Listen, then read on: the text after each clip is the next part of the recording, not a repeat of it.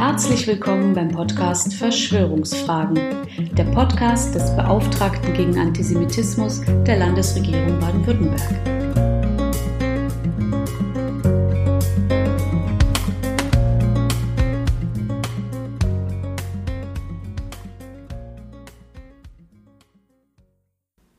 Das Auftreten mit einheitlicher Kleidung, Farben und Symbolen, die Uniformierung, ist uralt quer durch die Kulturen der Menschheit nachgewiesen. Und sie hat zwei Seiten. Positiv gesehen bezeugt sie eine Gemeinschaft von Gleichgesinnten, die für eine gemeinsame Sache einstehen und sich auch äußerlich dazu bekennen. Das Recht, eine bestimmte Uniform zu tragen, geht nicht selten mit einer sozialen Anerkennung und Verantwortung einher. So bin ich beispielsweise froh und dankbar zu wissen, dass Polizistinnen und Polizisten in Deutschland eine mehrjährige Ausbildung durchlaufen und nicht nach einem kurzen Crashkurs mit Marke und Waffe auf die Straßen geschickt werden. Als Soldat der Bundeswehr in einer Krisenreaktionseinheit habe ich beide Aspekte von Uniform buchstäblich am eigenen Leib erfahren. Ich fühlte mich als junger Mann durchaus geehrt, als Bürger in Uniform gemeinsam mit Deutschen verschiedener Herkunft, Religion und Weltanschauung für den Schutz und die Werte unserer Republik einzustehen.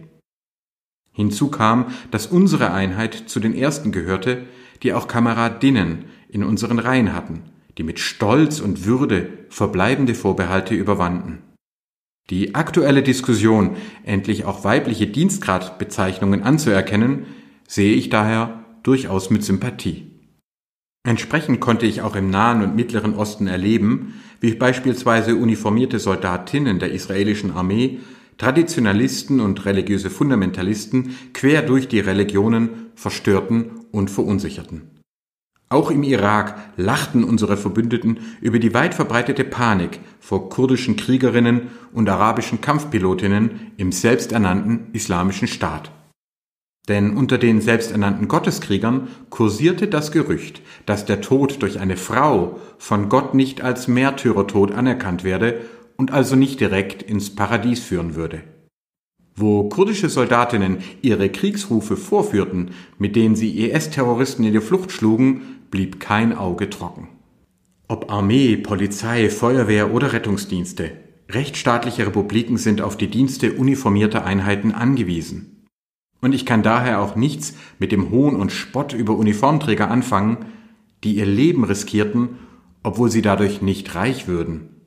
Zu den schönen Erfahrungen in meinem Amt gehörten vielmehr die starken Reaktionen aus den jüdischen Gemeinden und von Rabbinern selbst auf meinen Vorschlag zur Benennung von je einem Polizeirabbinat in Baden und Württemberg.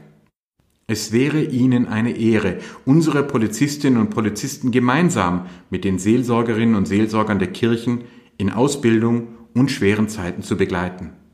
Für ein solches Miteinander, in Respekt und mit Vertrauen will ich hier gemeinsam mit dem Innenministerium arbeiten. Doch seien wir nicht naiv. Uniformen hatten und haben auch eine negative Seite. Sie heben die Individualität ein Stück weit zugunsten der Einheit und der befehlsgebenden Hierarchie auf und können andere bedrohen. Gerade auch unsichere Menschen können in Uniformen geliehene Rollen und Identitäten finden, die sich nicht durch positive Überzeugungen, sondern durch Feindbilder und Verschwörungsmythen ableiten. Aufmärsche von bewusst uniformierten rechtsextremen oder islamistischen Gruppierungen wie dem Dritten Weg oder der Hisbollah demonstrieren Hass, Antisemitismus und Sexismus in Kombination mit Gewaltbereitschaft. In ihrer lesenswerten Reflexion über den Zusammenhang von Antisemitismus und Frauenfeindlichkeit hob die französische Rabbinerin Delphine Auveilleur dabei hervor, dass schon der Name des mythischen Urantisemiten Amalek auf Hebräisch wörtlich heiße derjenige, der kein Volk hat. Weil es ihm oder ihr an positiven Bezügen zur eigenen Heimat fehlt, können die Amaleks nicht mit Vielfalt umgehen. Weil sie nicht wissen und fühlen, wofür sie positiv einstehen könnten, suchen sie stattdessen nach negativen Identitäten, nach einfachen Feindbildern und abgeschotteten Verbänden. Und so fühlen sie sich in jeder Generation neu, durch selbstbewusste Frauen, durch Migration und durch Verschwörungsmythen über vermeintlich allgegenwärtige, erfolgreiche Juden bedroht. Da die Lehre in ihnen selbst liegt, fürchten sie die Freiheit und die Vielfalt, die jede Demokratie mit sich bringt. Auch damals in der Bundeswehr war ich als Vertrauenssoldat bei Verhören des militärischen Abschirmdienstes MAD anwesend, in denen Rechtsextremisten identifiziert und aus der Truppe entfernt wurden. Da saßen keine reifen Männer, sondern unreife Hater, die durch Ängste und Hass andere und auch die eigene Zukunft gefährdeten. Schon damals wurde durchaus mit Sorge diskutiert, ob die Abschaffung der Wehrpflicht nicht auch dazu führen könnte, dass der Anteil autoritärer Rassisten in unserer Armee weiter ansteigen könnte. Eine ganze Reihe von Skandalen hat inzwischen unterstrichen, dass dieses Problem tatsächlich besteht.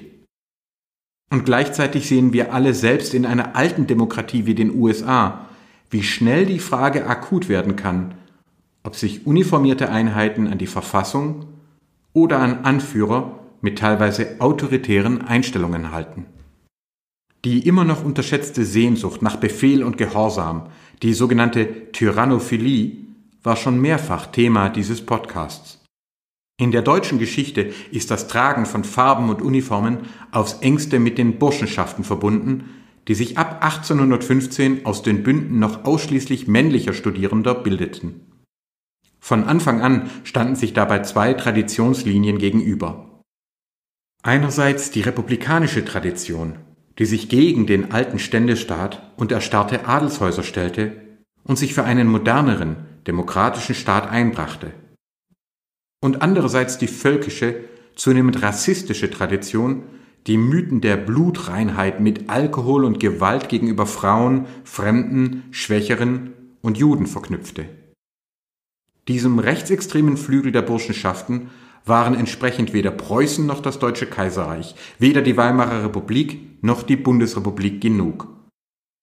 Sie träumten und träumen immer noch in Deutschland und Österreich von einem großdeutschen Reich ohne Zuwanderer, ohne Juden und mit nur noch unterwürfigen Frauen. Viele dieser Burschenschaften wandelten sich von sich aus in NS-Kameradschaften um, wie zum Beispiel die Normannia Heidelberg.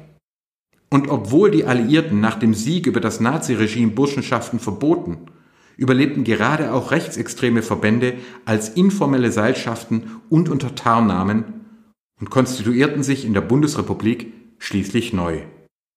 Während sich im Laufe der Jahrzehnte mehrere Burschenschaften veränderten und öffneten, steht vor allem der rechtsextreme Dachverband der deutschen Burschenschaft bis heute klar in der rassistischen und antisemitischen Tradition. Und eine große Rolle in diesem Rechtsaußenverband spielte und spielt wiederum die Normannia Heidelberg. Bis heute waren und sind für die Aufnahme in rechtsextreme Burschenschaften weniger Klugheit und Charakter als vielmehr die Bereitschaft zu Gewalt, Demütigungen und sprichwörtlichem Kadavergehorsam entscheidend.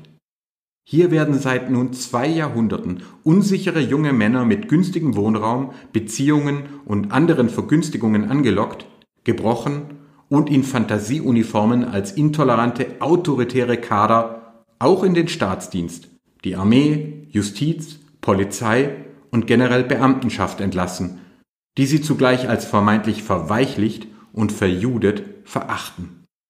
Zumal Taten und Inhalte längst klar zutage liegen, spreche ich mich für eine Beobachtung der deutschen Burschenschaft und ihrer Mitgliedsverbände durch die Verfassungsschutzämter aus. Mitglieder dieser Gruppierungen haben nach meiner Auffassung nichts im Staatsdienst unserer Republik verloren. Zu prüfen wären stattdessen Vereinsverbote und Beschlagnahmungen. Vom Allgemeinen ins Konkrete führt uns das Thema nach Heidelberg, in eine der schönsten Universitätsstädte unserer Republik. Bereits 1973 hatte Erika Jong in ihrem weltweit erfolgreichen Angst vorm Fliegen das Nebeneinander von Verdrängung der NS-Vergangenheit und romantischer Beschaulichkeit in der Stadt beschrieben und für sich gedeutet. Dabei hatte im Heidelberg der Weimarer Republik unter anderem der deutsch-jüdische Mathematiker Emil Julius Gumbel gewirkt. Dieser hatte mit seinen statistischen Erhebungen die damals herrschende Einseitigkeit der Strafverfolgung aufgezeigt. Gegen linksextreme Gewalt gingen Justiz und Polizeien brutal vor. Für rechtsextreme Gewalt gab es milde ja Sympathie. Heute würde Emil Gumbel in statistischen Analysen sicher deutliche Verbesserungen feststellen können.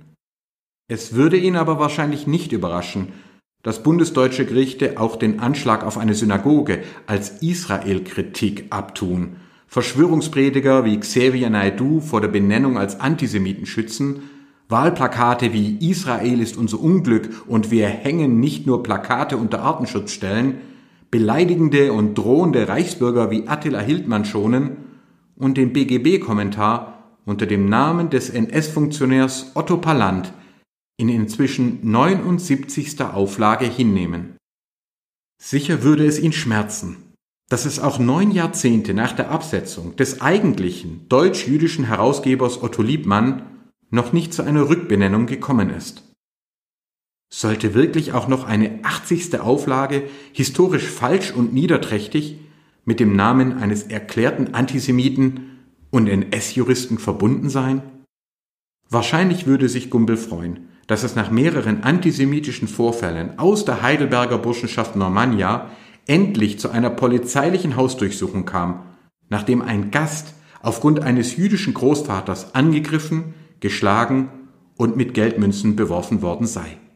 Womöglich würde sich Gumbel freuen, dass sich gegen den schändlichen antisemitischen Angriff eine Demonstration der örtlichen Jugendorganisation der deutsch-israelischen Gesellschaft mitsamt Teilnehmenden verschiedener demokratischer Parteien und der Studierendenschaft bildeten. Auch Stellungnahmen der Hochschule für jüdische Studien und dann auch der Universität Heidelberg legen ihm vor. Und ich könnte ihm darüber hinaus von engagierten antifaschistischen Initiativen, von einer aufklärend recherchierenden Rhein-Neckar-Zeitung und von an mich gerichteten Einladungen zu Veranstaltungen gegen Antisemitismus durch den Studierendenrat Heidelberg und eine andere Burschenschaft berichten.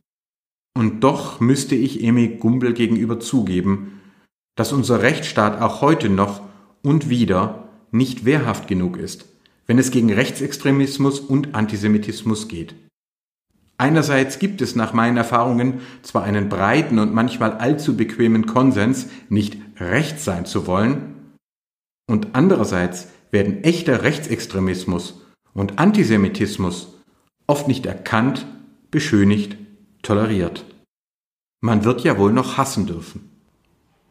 Verstehen Sie mich also nicht falsch. Ich sehe Fortschritte in der republikanischen und demokratischen Verfassung unserer Polizei und Justiz. Und im demokratischen Bogen einer freiheitlichen Gesellschaft ist Platz für linke, liberale und auch rechte Einstellungen, solange sie den Boden unseres Grundgesetzes nicht verlassen.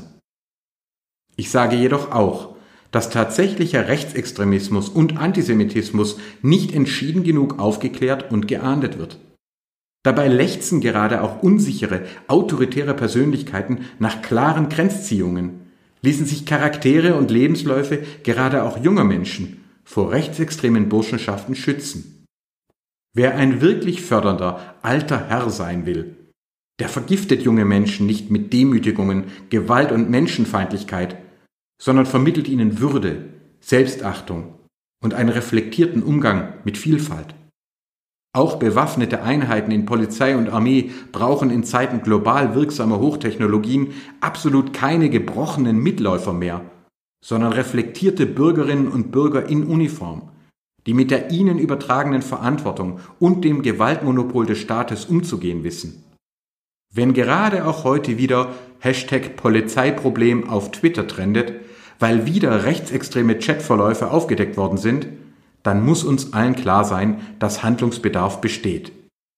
Deswegen fordere ich die Verfassungsschutzämter in Bund und Ländern auf, endlich auch die rechtsextremen, rassistischen und antisemitischen Umtriebe der deutschen Burschenschaft und ihrer Mitgliedsverbände in den Blick zu nehmen. Ich setze mein Vertrauen darauf, dass Polizei und Justiz die Ermittlungen diesmal nicht versanden lassen und den Anschein von Sympathien nicht mehr aufkommen lassen. Und ich bitte die Stadt Heidelberg samt Bürgerschaft, Universität, Verbänden und demokratischen Parteien zu einem neuen Konsens darüber zu finden, welche Burschenschaften sich glaubwürdig zur Republik und Stadt bekennen und welche sich kaum verhohlen auf NS-Traditionen beziehen und also nicht länger willkommen sind. Unsere Bundesrepublik und ganz konkret auch die Vielfalt und Freiheit von Heidelberg verdienen es, gegen ihre Verächter und gegen jede Menschenfeindlichkeit verteidigt zu werden. Denn Geschichte wiederholt sich nicht, aber sie reimt sich. Vielen Dank für Ihre Aufmerksamkeit. Bitte bleiben Sie gesund.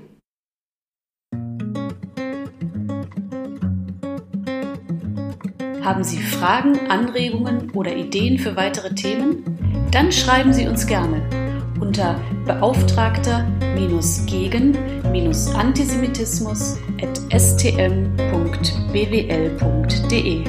Bis zum nächsten Mal.